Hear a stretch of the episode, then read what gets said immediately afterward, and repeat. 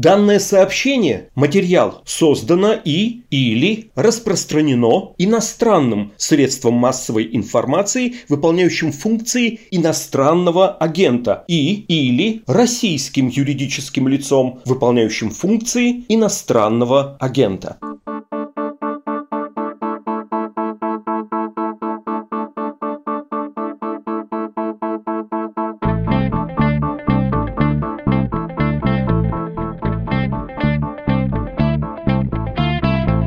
Здравствуйте, очень приятно снова сказать вам это после двухнедельного летнего перерыва. С вами практически ежедневный подкаст «Медузы. Что случилось?». Он посвящен новостям, которые долго остаются важными. У микрофона Владислав Горин. Не слышно, но неотступно. Здесь же присутствуют редактор Наташа Кондрашова и звукорежиссер Дмитрий Бодров. Этот эпизод мы посвятим самому гонимому из вроде бы официально разрешенных политиков России Павлу Грудинину, он из КПРФ. Вспомним и 2018 год. Кажется, тогда у Грудинина Грудинина был потенциал сделать нечто немыслимое, выйти во второй тур президентских выборов с Владимиром Путиным. Также упомянем, как позже Грудинина шельмовали, это термин лидера Компартии Геннадия Зюганова, и почему это шельмование продолжается и сейчас. Неужели Грудинина до сих пор боятся? Начнем говорить после короткого сообщения от наших партнеров. Всем привет! Меня зовут Катерина, я соосновательница компании UseDesk. Это платформа для заботливой поддержки клиентов во всех каналах связи. Больше года назад мы поняли, что постоянно обсуждаем, что происходит со сферой клиентского сервиса, как поддержка клиентов влияет на бизнес, как делать классный сервис, который понравится людям. И в какой-то момент нас осенило, зачем обсуждать это между собой, если можно позвать других экспертов и получить много полезных мнений. Так появился подкаст «Оставайтесь на линии». Поддержка – это, наверное, последнее, на что бизнес будет тратить деньги. И это такая вещь, на которую большинство компаний забивают. В саппорт должны идти те, кто готов работать работать с э, большим количеством препятствий. Кто готов любое говно разруливать. Можно забыть в машине пакет с вяленой рыбой, потом вызвать полицию, потому что рыбу украли. У нас в гостях уже были и поделились опытом Яндекс, Skyeng, Selectel, Joom, Geekbrands и другие компании. Если вы связаны с клиентским сервисом, у вас свой бизнес, вы руководитель поддержки или клиентский менеджер, вы точно найдете что-то полезное для себя в наших выпусках. Слушайте нас и подписывайтесь в Apple подкастах, Яндекс Музыке, ВКонтакте, Казбоксе и даже на Spotify, если вы за границей.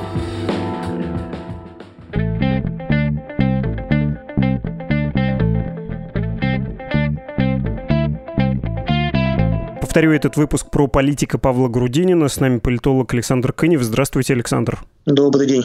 Повод. У нас с вами есть повод для того, чтобы поговорить. Я рискну немножко многословно, может быть, его описать. 24 июня Центральная избирательная комиссия России исключила директора совхоза имени Ленина Павла Грудинина из федерального списка кандидатов КПРФ на выборах в Государственную Думу. Остальной список партий зарегистрировали. Это важный момент. Избавились персонально от Грудинина. Я думаю, мы чуть позже про это поговорим.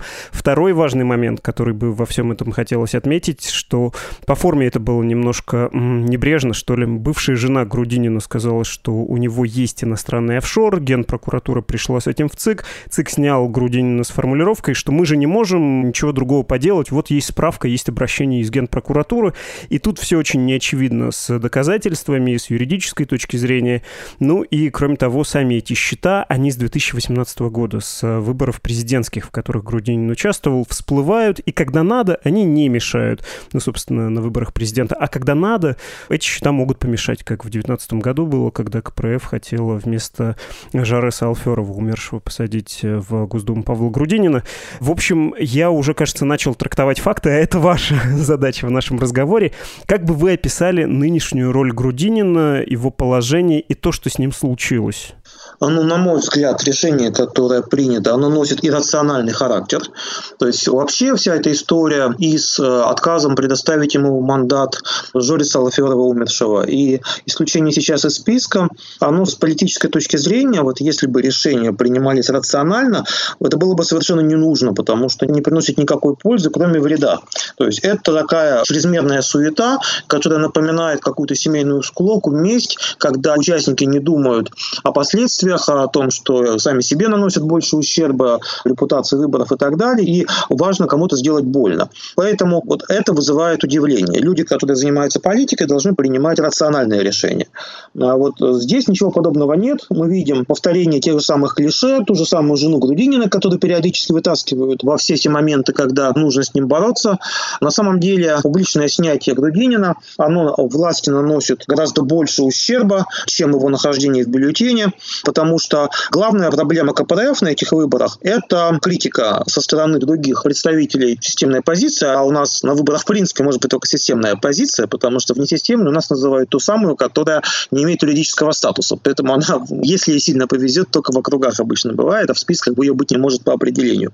И КПРФ обвиняют в том, что они соглашатели, что они там не настоящая партия, там, и так далее, и так далее, и так далее. Вот история с Грудининым – это наглядное доказательство того, что именно КПРФ является на этих выборах главным оппонентом власти, потому что ни один иной оппозиционный список подобной политической кастрации не подвергается, и ни в отношении ни одного другого партийного списка нет такого количества чернухи, которое идет много месяцев, почти ежедневно, в самых разных источниках, и нет такого количества кампаний давления. Кампания давления, она не только в отношении Грудинина, просто в данном случае это наиболее высокопоставленный представитель первой тройки на выборах, но и на региональных выборах, и на муниципальном уровне, по подсчетам самих КПРФ, э, там где-то несколько десятков за последние полгода всевозможных э, дел против коммунистов. То есть в этом смысле это просто публичный подарок, потому что это показывает, что вот КПРФ есть настоящая оппозиция. Если вы сомневаетесь, верьте только делам. Да, с кем борются? Борются с коммунистами. С остальными не борются, потому что с ними все хорошо. Они всех устраивают. То есть для тех, кто сомневается, это может быть дополнительным аргументом проголосовать именно за КПРФ. Если бы Грудинин был просто в списке, была бы тишина, покой. Это абсолютно укладывается в стратегию низкой явки. Чем меньше событий, тем меньше избирателей о них вспоминают. То есть в этом смысле, вот я еще раз повторю, это иррациональная вещь. Такое бывает только если у кого-то есть какая-то личная обида, личная какая-то месть за что-то, непонятно за что. И это важнее любых других соображений. Но я не верю, что в нашей политике настолько важны подобные эмоциональные вещи, но, тем не менее, как показывает практика, иногда в отношении некоторых персонажей вот такой иррационализм присутствует. Либо это фактор личной обиды, либо чего-то еще. Но вот в отношении Грудинина никаким здравым смыслом это объяснить нельзя. Иррациональный ход, но, кажется, в кампании 2021 года много иррациональных ходов было сделано. Это первый ваш тезис, запомним его. И второй тезис про кампанию давления на КПРФ тоже запомним. Я предлагаю чуть позже к этому вернуться. И если понять не разумные какие-то причины, что ли, то хотя бы логику действий еще раз сделать попытку реконструировать. Но сначала хотелось бы вернуться к истории. Кем был Павел Грудинин до 2018 года, до выборов президента? Помните, там, кажется, есть тоже некоторые базовые интересы, которые могут повлиять на то, как эта история сейчас разворачивается. Вы бы как описали Грудинина до участия в президентской кампании? Ну, Павел Грудинин такой типичный представитель крупного регионального бизнеса, совхоз московский. Это действительно крупное предприятие ПК. Надо сказать, что Грудинин довольно долгое время избирался в Московскую областную думу от одномандатного округа, где находится этот самый совхоз в Ленинском районе. Это прямо возле МКАДа, да, то есть, в общем, люди, которые ездят по МКАДу, видели корпуса этого совхоза. Там же находится торговый центр Вегас, как раз на территории, принадлежащей этому совхозу. Потом в какой-то момент его отношения с властью испортились, и он перешел в КПРФ и в 2016 году уже баллотировался от коммунистов. Ну, тогда как бы он не был такой яркой фигурой федерального уровня, ходил на всякие разные дебаты, тем не менее, все-таки не был звездой первой величины. Звездой первой величины он стал именно благодаря президентской кампании 2018 года, когда внезапно его выдвинули вместо многолетнего бессменного кандидата КПРФ на президентских выборах Геннадия Зюганова. До этого КПРФ только один раз выдвигала не Зюганова, это был Николай Харитонов в 2004 году.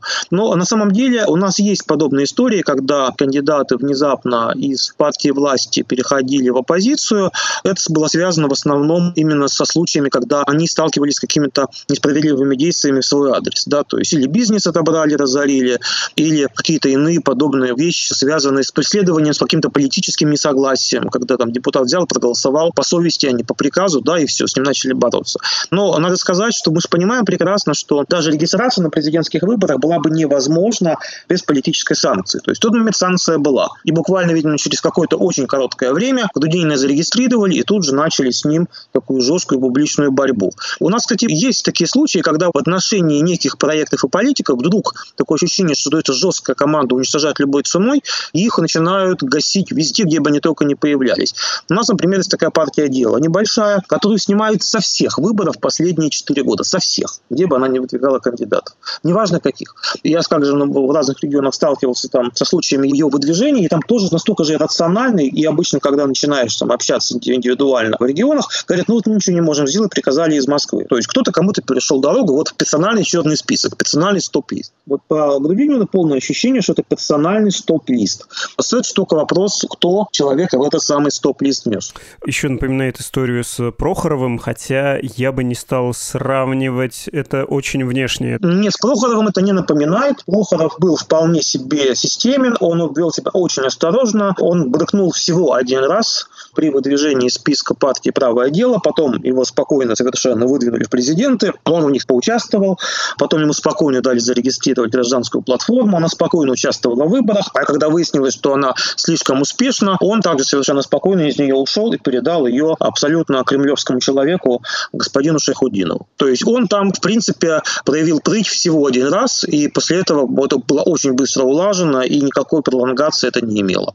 Если возвращаться еще к Грудинину до 2018 года, вы сказали про его национальную известность, которая появилась после этих выборов. Все это верно, все это так. У меня такое же ощущение, хотя я чуть меньше интересуюсь политикой, чем вы.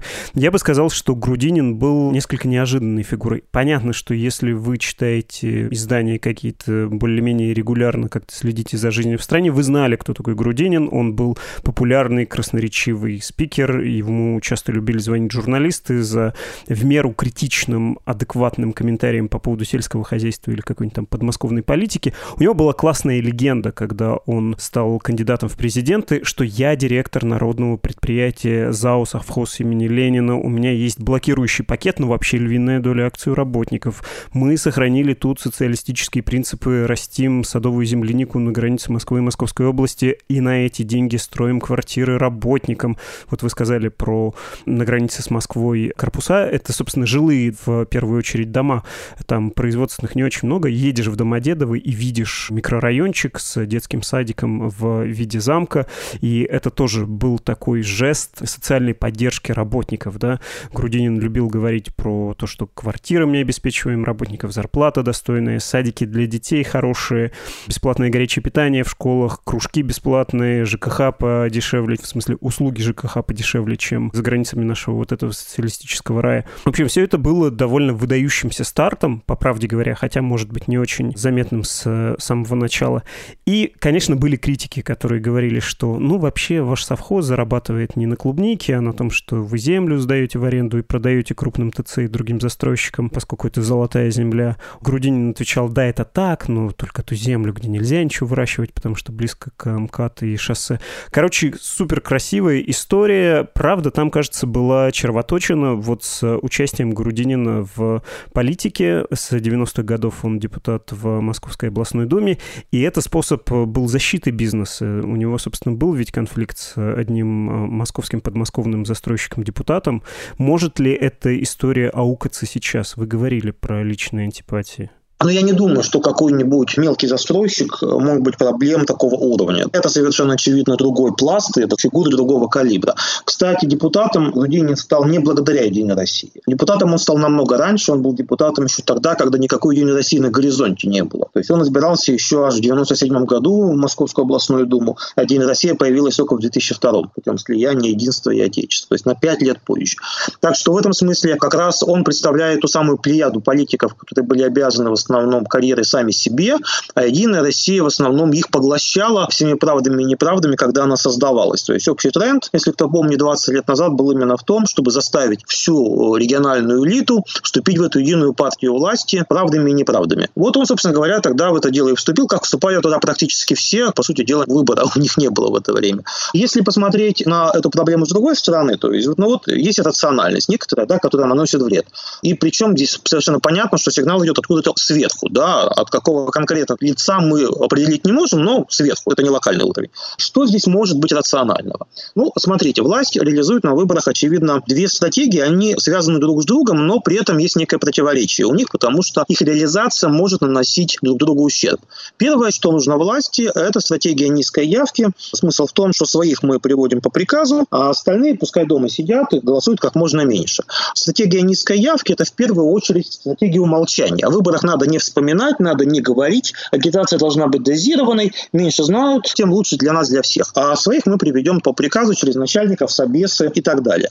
И в таких условиях понятно, что в большинстве регионов, где конкурентные более-менее выборы, явка снижается, а там, где рисуют протоколы по приказу, там она остается аномально высокой. Ну вот если взять, скажем, 23, по-моему, или 24 наиболее аномальных региона и по ним просуммировать, у нас есть разные критерии, что такое аномальность регионов. Скажем, есть там методика Шпилькина, который туда относят только те, которые у него по графикам попадают. Есть, например, вот наша книжка 2016 года с Любаревым, ну, мы туда относились, скажем, по уровню явки, например. А вот если взять комплексно и включить в эти регионы все те, кто имеют, во-первых, а, аномальную явку, и одновременно с этим имеют аномальный процент от этой явки, то вот тогда получается где-то примерно 24 региона да, в, в этом списке. Так вот, в этих регионах 27% избирателей по списку, и они дали 49,5% всех голосов, поданных за Единую Россию в 2016 году. Именно за счет того, что явка там высокая, а она везде низкая. Соответственно, вот это что такое стратегия низкой явки. Одновременно с этим, как дополнение этой стратегии низкой явки, важна еще другая стратегия. Нужно не только сделать так, чтобы о выборах поменьше знали, но желательно у тех, кто готов прийти проголосовать на зло, создать мотив не ходить, сознательный мотив не ходить, вызвать отвращение. Отвращение вызывается всевозможной чернухой, то есть чем больше чернухи в отношении разных кандидатов, тем больше ощущение, что голосовать не кого вообще сволочи. И обратите внимание, какой поток комментаторов в любые выборные темы. Неважно, где выходит сюжет. Будь то там «Эхо Москвы», будь то «Радио Свобода», будь то телеканал «Дождь» или что-то, моментально мы видим, как просто под кальку написанные комментарии неких авторов, смысл которых в том, что все равно все нарисуют, голосовать не за кого, они все одинаковые, это все одна и та же самая партия, ничем они не отличаются. Ну, совершенно очевидно, что это общая кампания, направленная на то, чтобы протестный избиратель никуда не ходил голосовать. Скандальные снятия кандидатов, репрессии в отношении кандидатов тоже воспринимается как элемент этой кампании деморализации. То есть у тех людей, которые политически активны, но могли бы пойти, создать устойчивое отвращение.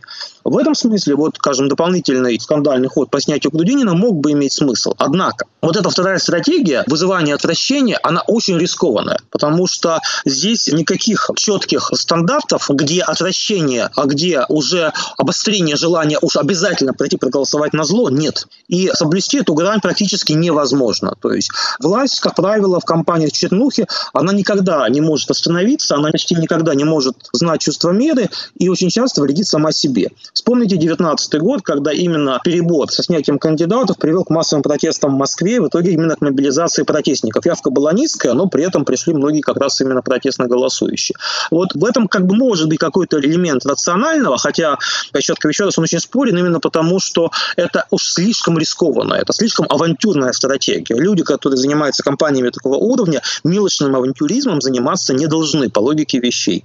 Так что, может быть, и это тоже имеет место быть, но, на мой взгляд, если кто-то вот рассчитывал за счет этого дополнительно дать мотив, что вот ходить не надо, вообще всех снимают, они успеха не добьются. Я думаю, что как раз вот эффект будет противоположный. И более того, чем дольше этот скандал будет длиться, чем дольше КПРФ будет оспаривать это, и они, кстати, правильно делают, что не заявили, что будут судиться до победного. Соответственно, эта история, чем она дольше будет длиться, тем дольше она будет в новостях, тем больше людей об этом узнают. То есть э, даже сейчас, когда о выборах почти ничего не пишется, снятие Грудинина вновь поднимает информационную волну, которая власти на самом деле невыгодна. Если у них хватит мозгов, хватит в качестве негативной констатации, да, не то, что они молодцы, например, там взяться за кого-нибудь еще, типа Бондаренко, а вот поскольку список зарегистрирован, вот снимать теперь кого-то можно дальше только через суд. Потому что после того, как э, избирком зарегистрировал, вот дальнейшее выбытие кандидатов бывает только двумя путями. Либо сама партия снимает кандидата, или он сам снимается, либо через суд. Никакого пути после официальной регистрации больше нету.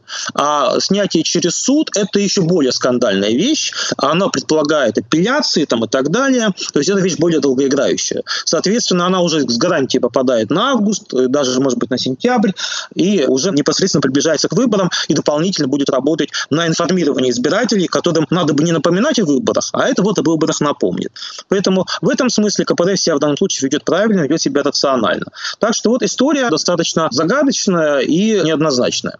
Тут можно было бы закончить разговор, потому что вы все замечательно объяснили, но есть еще пара вопросов лично про Грудинина и про то, почему КПРФ ведет себя принципиально и почему так они немножко закусили у дела. Я предлагаю все-таки слегка вернуться, чтобы вот этот путь э, Грудинина мы осветили до конца в 2018 год. Почему он тогда принял участие в выборах президента? И, кстати, да, надо, наверное, справочно сказать, что он действительно был в «Единой России». В 2010 году вроде как из-за конфликта он хотел быть главой Ленинского района Московской области. Из партии вышел, присоединился к коммунистам. Но это не то чтобы какой-то очень резкий ход. Это в рамках системы, тем более тогда воспринимался вполне респектабельно. Партия официально, администрации президента допущенные, разрешенные, подконтрольные. И это способ такой внутриэлитной динамики. Ничего в этом крамольного никогда никто не видел.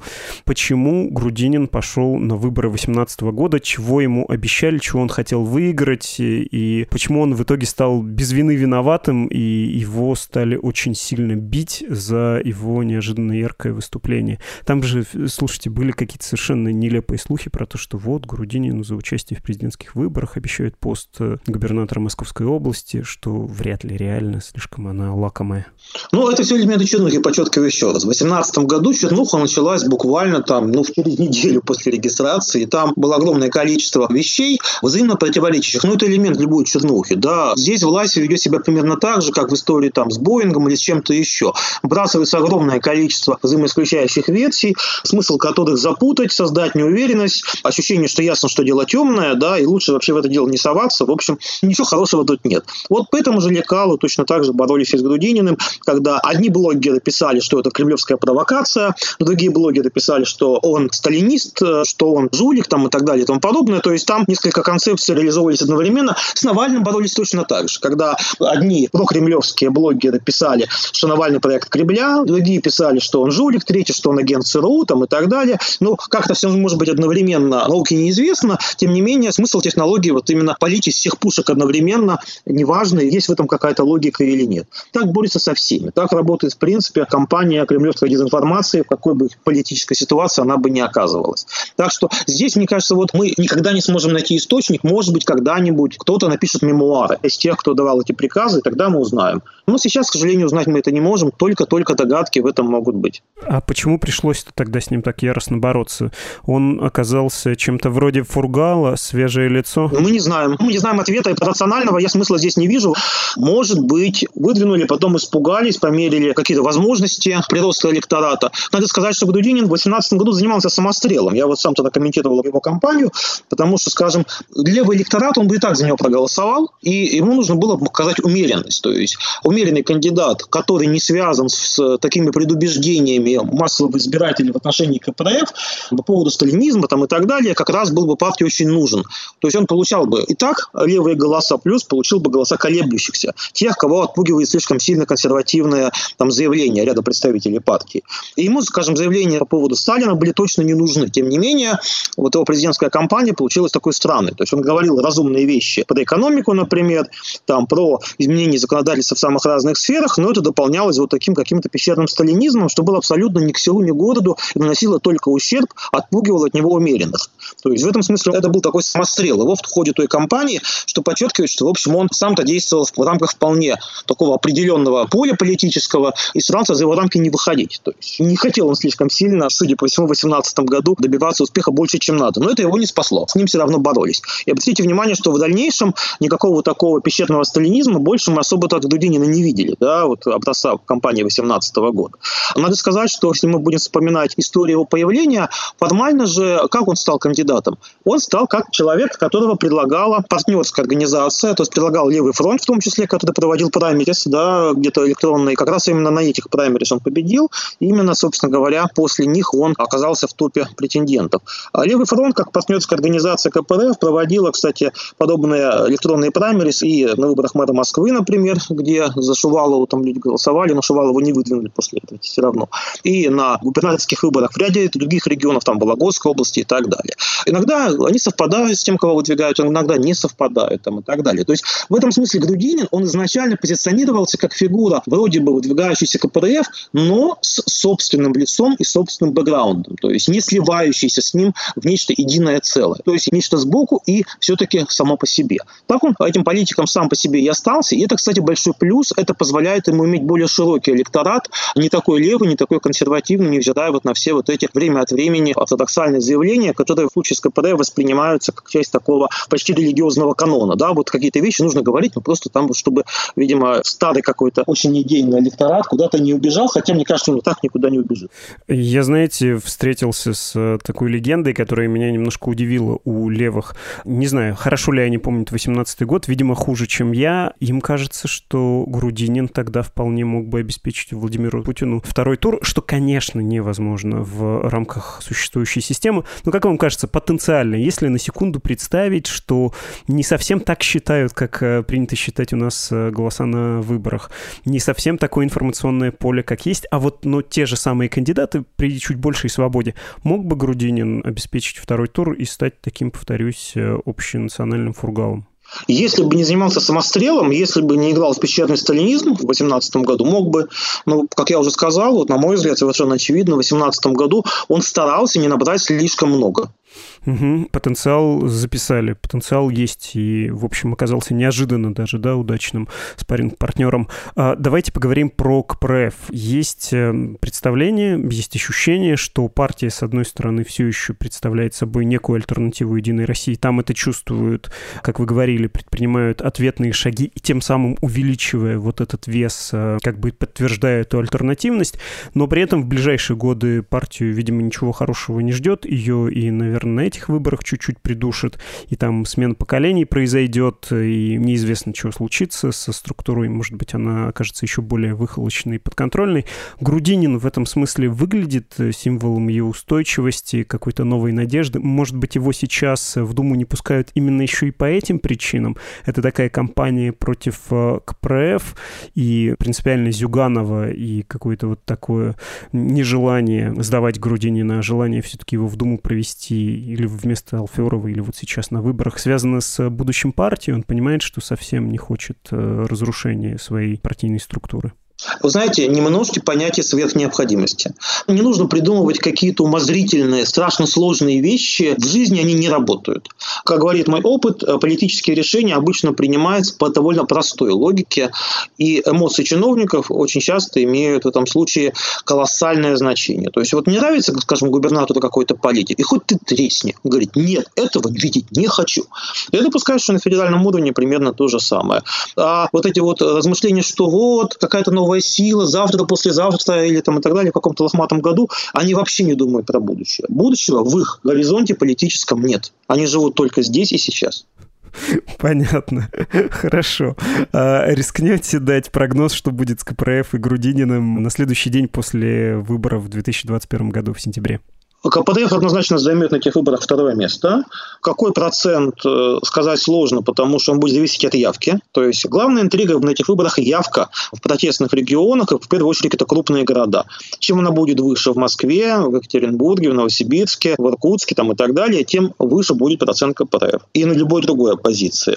А чем она будет меньше, тем процент будет ниже. Но сейчас до выборов почти два месяца, поэтому я не берусь в итоге сказать, как это сложится. Чем больше будет скандалов, чем больше будет будет ярких событий, тем больше людей будут о выборах знать, тем явка будет выше. Ну, хорошо. Зюганов-то считает, что в ближайшие годы мэр Новосибирска Локоть станет президентом России. Не-не-не, вы мне спросили не об этом. Я не собираюсь оценивать э, разные заявления людей друг о друге. Одна вещь совершенно однозначна, она вам скажет любой специалист по электоральной статистике, рост явки в протестных регионах понижает общероссийский процент партии власти. Да нет, я скорее в смысле казуса, конечно, привел это высказывание к тому, как э, оценивают, во всяком случае, публично внутри партии свои перспективы на ближайшие годы. Спасибо вам большое, Александр, за анализ и за терпение, что ли, в том числе, когда вы слушали вопросы с э, слишком абстрактными теориями. До свидания. До свидания. Это был политолог Александр Кынев.